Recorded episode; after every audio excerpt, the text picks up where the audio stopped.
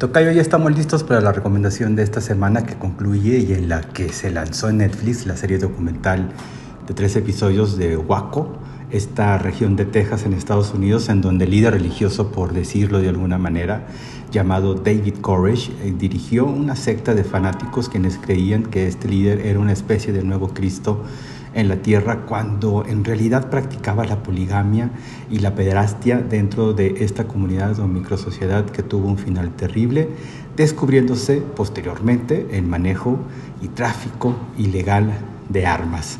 Sí, es otro de esos trabajos en los que Netflix invierte montos considerables en la producción y trabajos llamados series de true crime o crímenes verdaderos. Hay un acopio de imágenes de noticiarios de la época, eh, también hay eh, pietaje de imágenes oficiales de las autoridades y también eh, develado de las negociaciones que se hicieron durante la retención de rehenes en un gran conjunto de edificaciones donde se encerraron la mayor parte de los seguidores con su líder. Los hechos ocurrieron hace 30 años en esta región de Estados Unidos y para conmemorar fue que se hizo este documental. Hay entrevistas con algunos de los sobrevivientes que a pesar del tiempo transcurrido siguen pensando que lo que hizo David Koresh con los davidianos era hasta cierto punto natural. ¿Correcto? Waco, el apocalipsis tejano, es esta docuserie de tres episodios que casi ajustan las tres horas y está disponible desde ya en Netflix.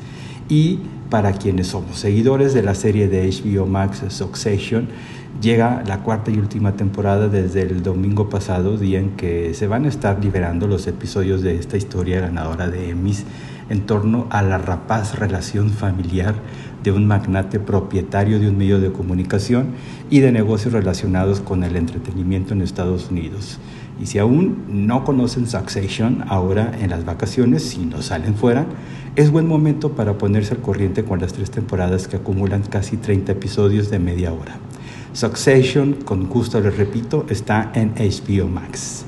Así las propuestas para estos días de descanso para quienes decidan quedarse en casa. Ya estaremos haciendo más recomendaciones en Twitter, en donde me encuentran como arroba Enrique Vázquez-bajo y en donde también con gusto recibo comentarios y también reclamaciones, claro. Nos escuchamos hasta la próxima.